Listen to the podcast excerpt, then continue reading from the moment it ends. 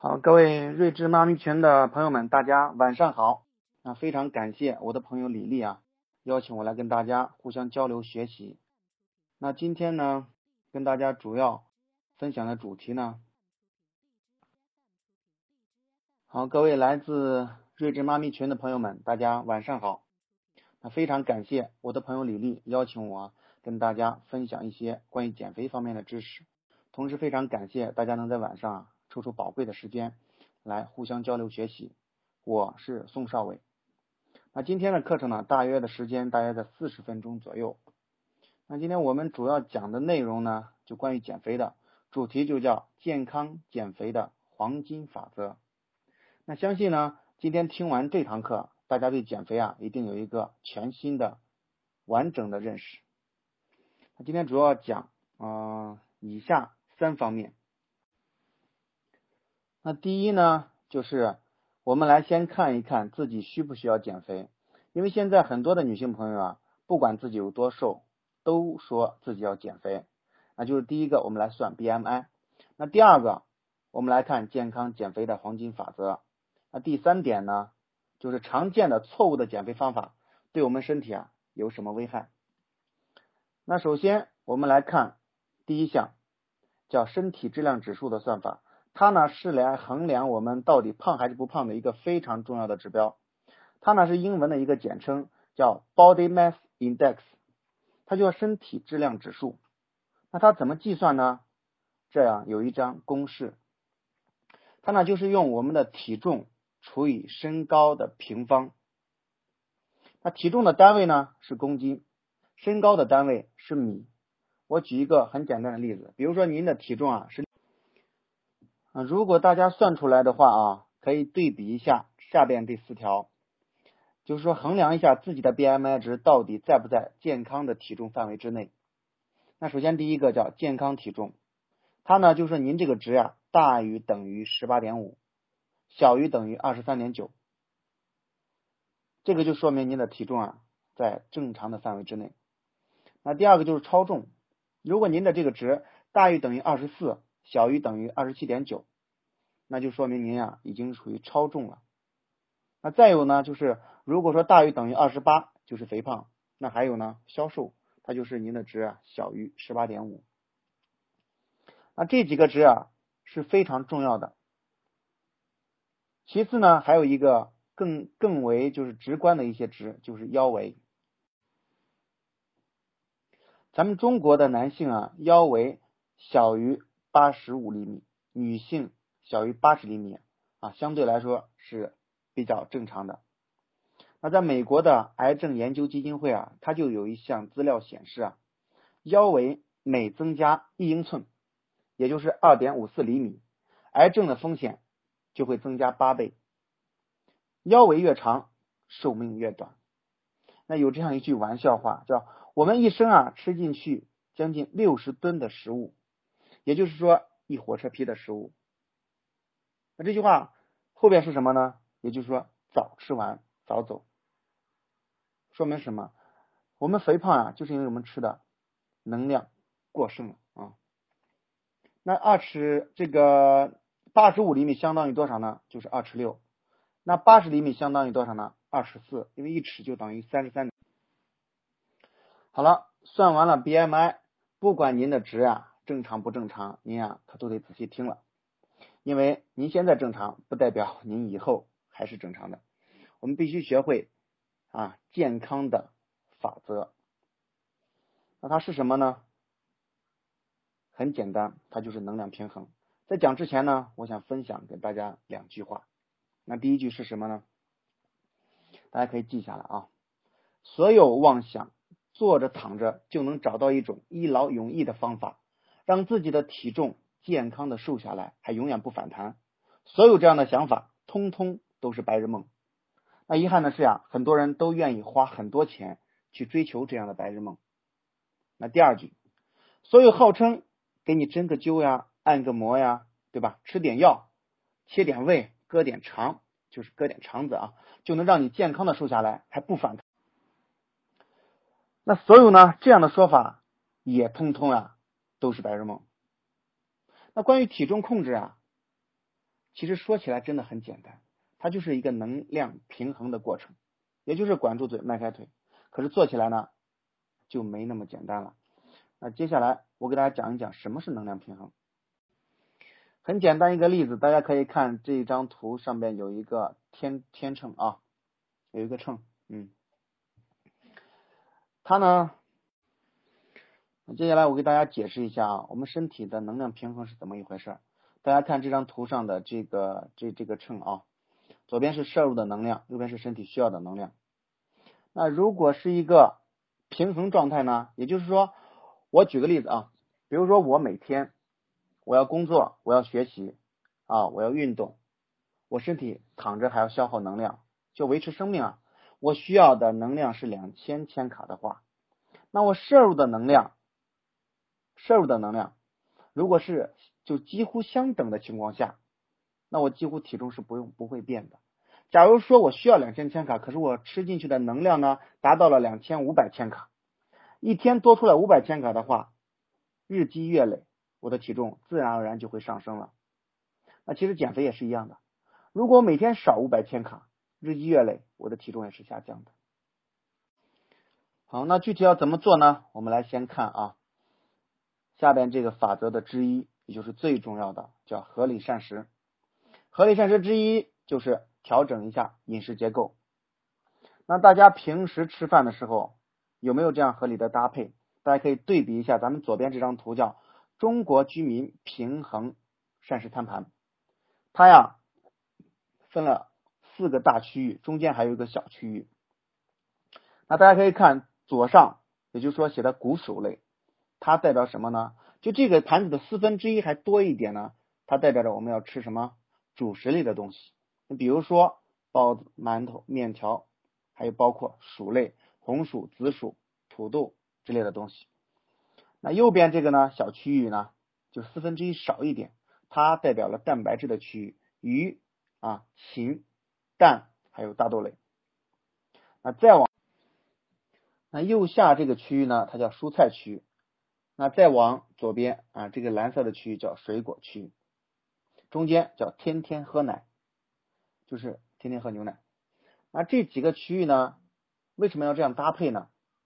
这就是咱们根据中国人的。膳食制定出来的一个餐盘，就是每一餐，如果你的你的这个食物比例都能按这样去吃，那就是你的结构呀就八九不离十。为什么要这样吃呢？减肥为什么要这样吃呢？首先，减肥一定要是我们保证身体的营养充足的情况下去减肥，减的是脂肪，要达到让它分解的目的，而不是说我们单纯的去节食不吃饭，那样我们身体各项机能会有问题的啊。一会儿我会讲到很多案例啊。那在家啊，我们怎么吃呢？我给大家一个简单的方法，怎么调整饮食结构？您开始呀，可以准备一个盘子啊，男士呢，大约可以用到大概在嗯二十二左右的盘子就可以，直径二十二；女性呢，可以用到直径二十左右，二十左右都可以。您可以按这个比例来区分一下啊，可以大概区分一下，就是把它堆起来就好了，做熟的堆起来，堆起来。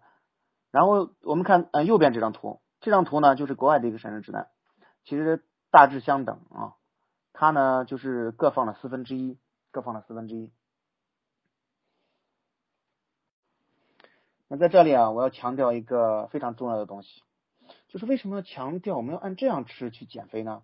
为什么？因为减肥的速度一定不能过于快。那国际上公认的健康的减肥速度每周是零点五到两公斤。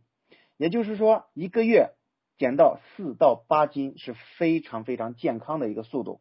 减得快会有什么后果呢？我们皮肤呀会松弛。我相信很多人身边都有这样的有这样的人有经历，就减肥减一个月减十斤十几斤的这种，皮肤马上看起来特别的松。为什么？因为它的蛋白质肌肉流失了，所以皮呀皮下脂肪皮拉起来非常松。那还有一种减的特别快。为什么也弹得特别快？为什么？他通过节食，他会身体会忍不住去暴饮暴食。你减了三个月，您后三个月一定会暴饮暴食。那下边这张图呢？啊，是啊一些营养大咖们晒的早餐，大家可以看一下。不光颜色啊非常的好看，更是啊搭配那更是一绝。左边这张啊，下边这玉米，对吧？还有花卷，那花卷它是粗杂粮搭配的，然后玉米呢算是啊杂啊那个粗粮里边的，它是全谷物食物。啊，看一下旁边一杯牛奶，里边放的是芝麻，好像还有小麦胚芽。那右边这张呢，那是一桶牛奶。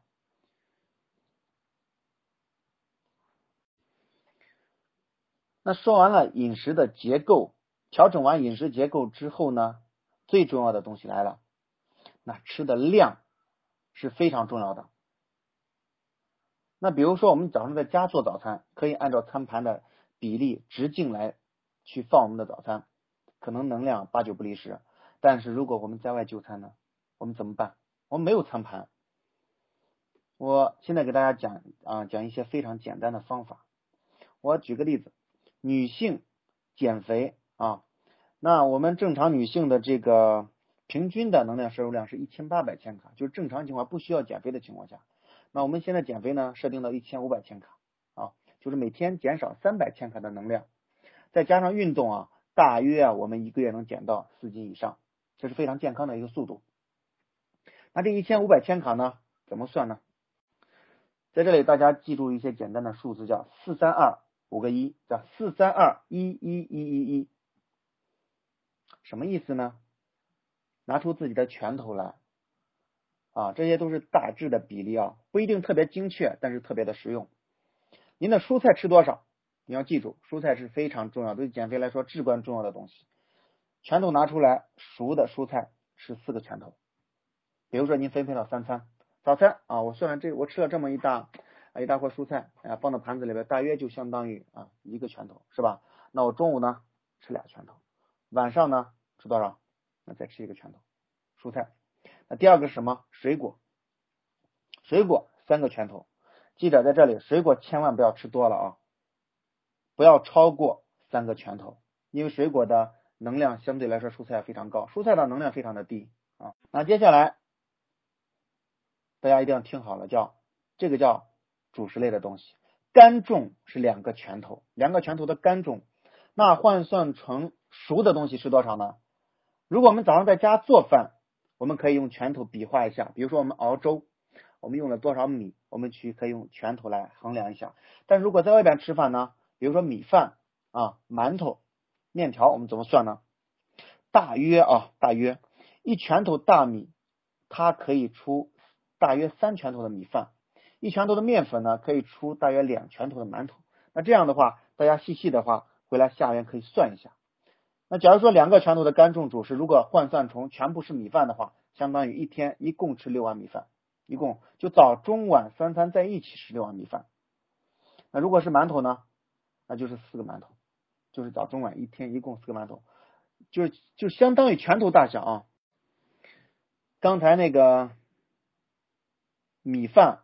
刚才说的，刚才说错了，就是说，刚才说的两拳头的主食相当于六碗米饭，是相当于六个拳头这么大的啊，这么这么小的一个碗啊。如果您吃的是正常的碗的大小，您记着，一碗可能就装两个拳头，一天可能三碗米饭就够了。如果光吃米饭的话，这样的话，大家细下面可以可以算一下啊，这个非常的简单。但是就比较绕一些，大家可能需要花点时间。接下来是一个拳头的肉类，肉类包括什么？红肉和白肉。红肉就是牛羊肉啊、猪肉这类的。那白肉，比如说鸡肉呀、鱼肉呀，是吧？还有水产这类的东西。红肉建议一周吃两次就够了，因为红肉啊，千万不可大量多吃，大量多吃。这里的肉类啊，指的是生重。那熟的话。一些像里脊肉呀、瘦肉炒出来的话，体积可能会缩小，但是你像其他的肉基本上不会变的，基本上不会变的啊。一个鸡蛋，一个鸡蛋，一斤牛奶，然后呢，第四个一代表一巴掌的豆制品。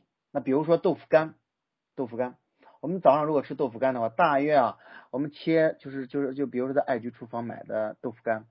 啊，切成小小条，大约十条左右吧，可能就是一巴掌，就一天的豆制品啊。再下来就是一小把坚果，最后一个一是一小把坚果，大约二十克左右。这个能量不要小看了，这一小把坚果能量大约在一百二十千卡，一碗米饭大约也就不到两百千卡。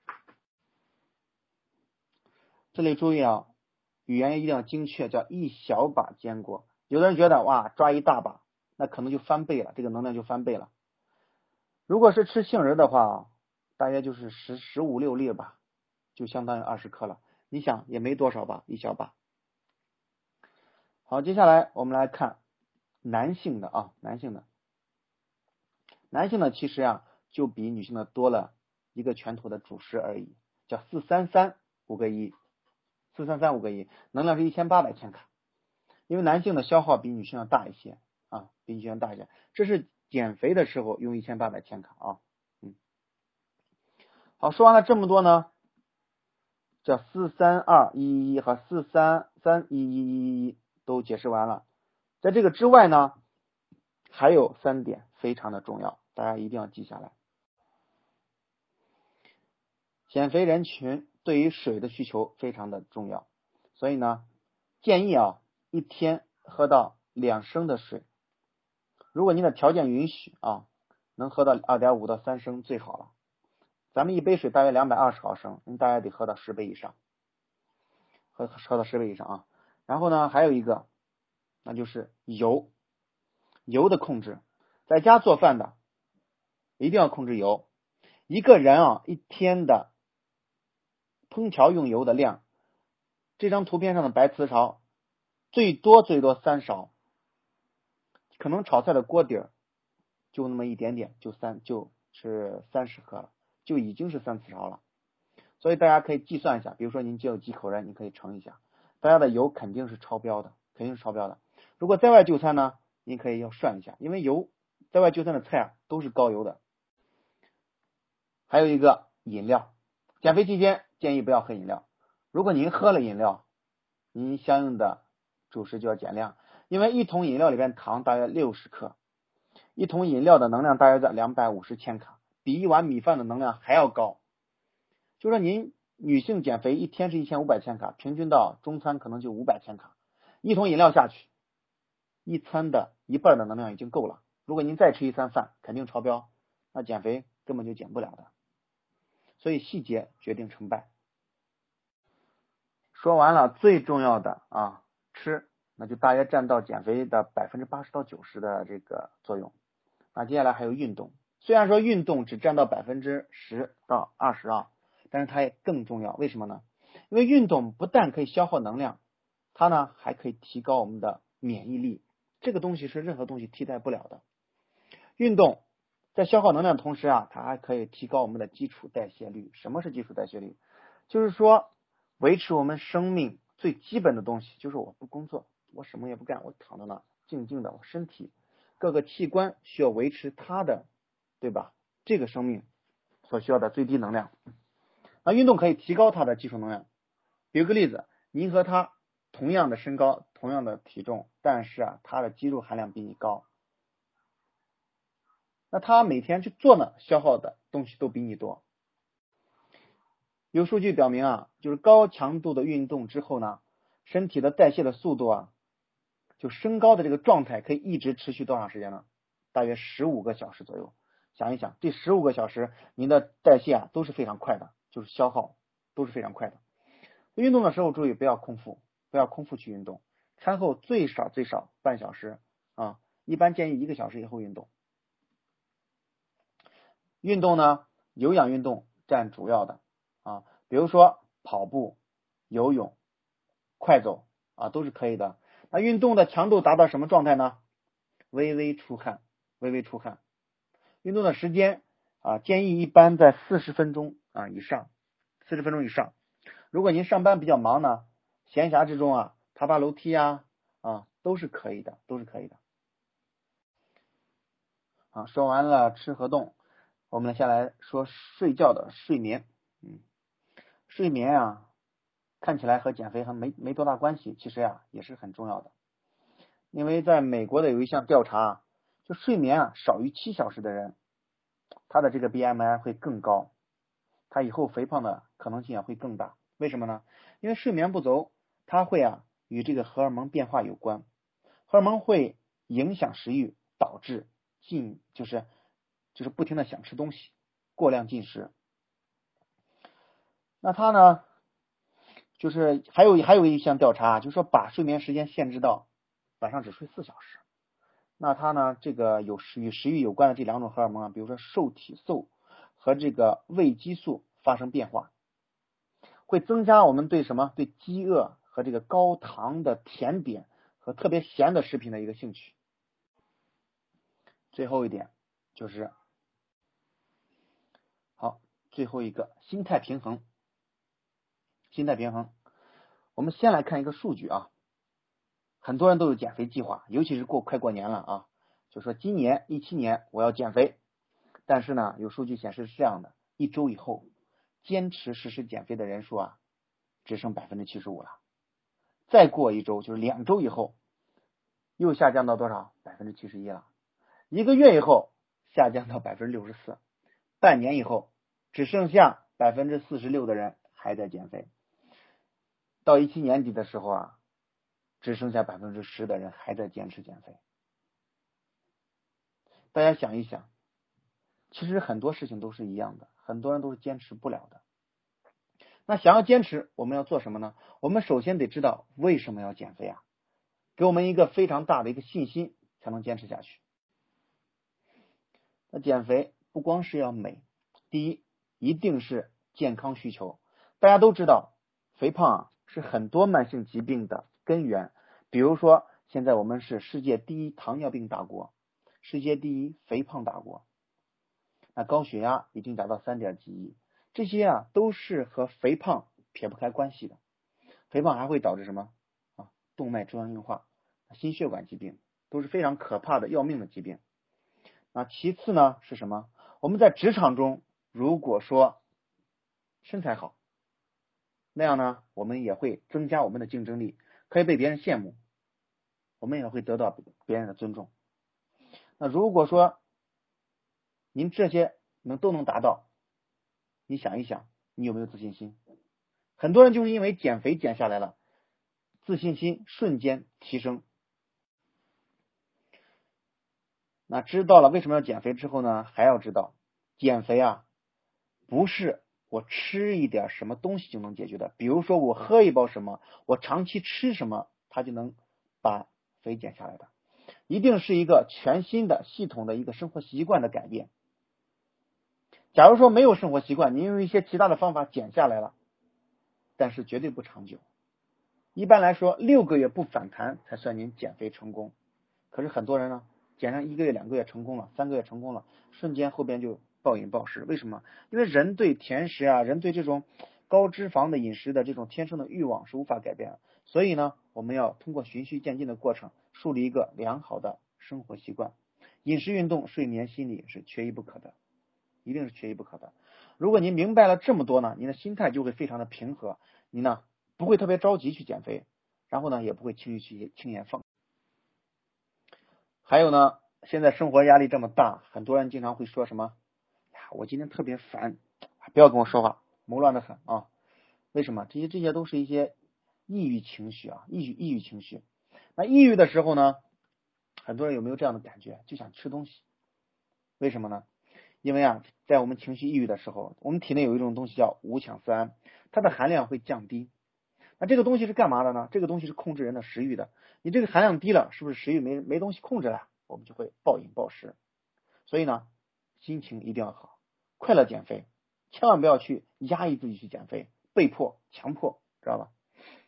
好，说完了正确的减肥方法，那我再说一说这个常见的一些错误的减肥方法。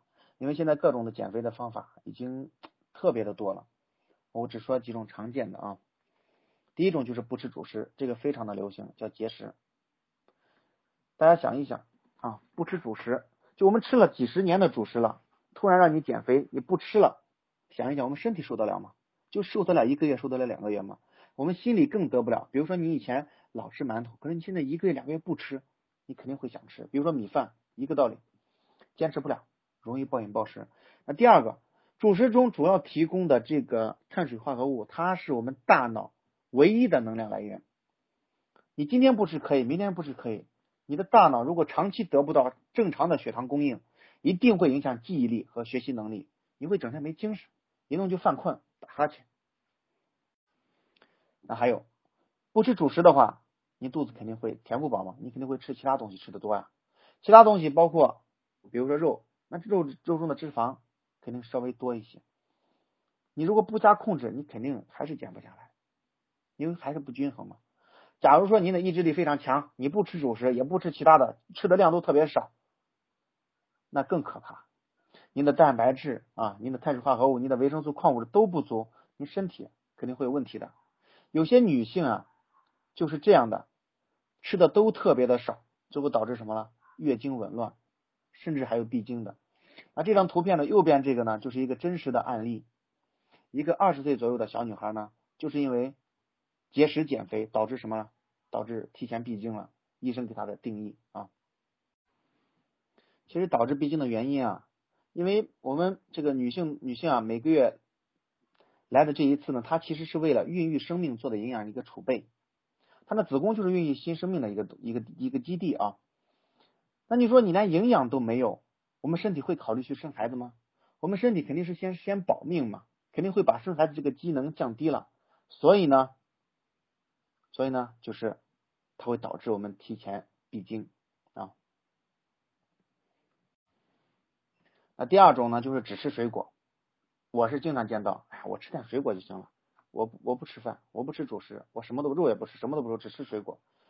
那这个呢更可怕，很多人就会造成什么呢？造成酒非酒精性脂肪肝，因为水果含有大量的这个果糖，果糖呢进入我们身体代谢，第一步要在肝脏合成。甘油三酯，也就是说中性脂肪会堆积到肝脏里边啊，这都是有真实案例。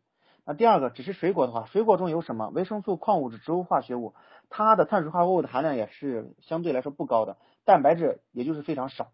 我们身体哪来的营养物质？三大产能营养素都没有，也就是说维持我们生命的东西几乎是没有的。你长期吃肯定会营养不良，是会很瘦，可是呢，您的。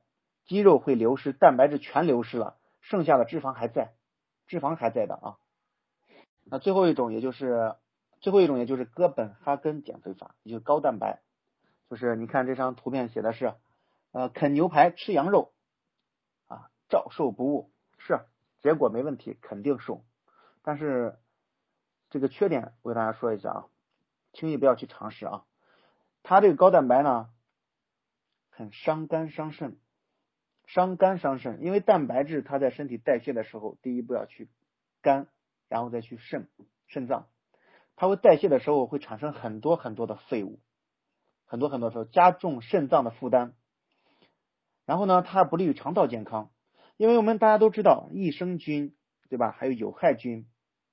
那益生菌喜欢吃的东西啊，它是膳食纤维啊，它是我们比如说蔬菜中的啊，比如说主食中。全谷物食物的，但是有害菌特别喜欢蛋白质代谢的这些废物，会导致有害菌增殖。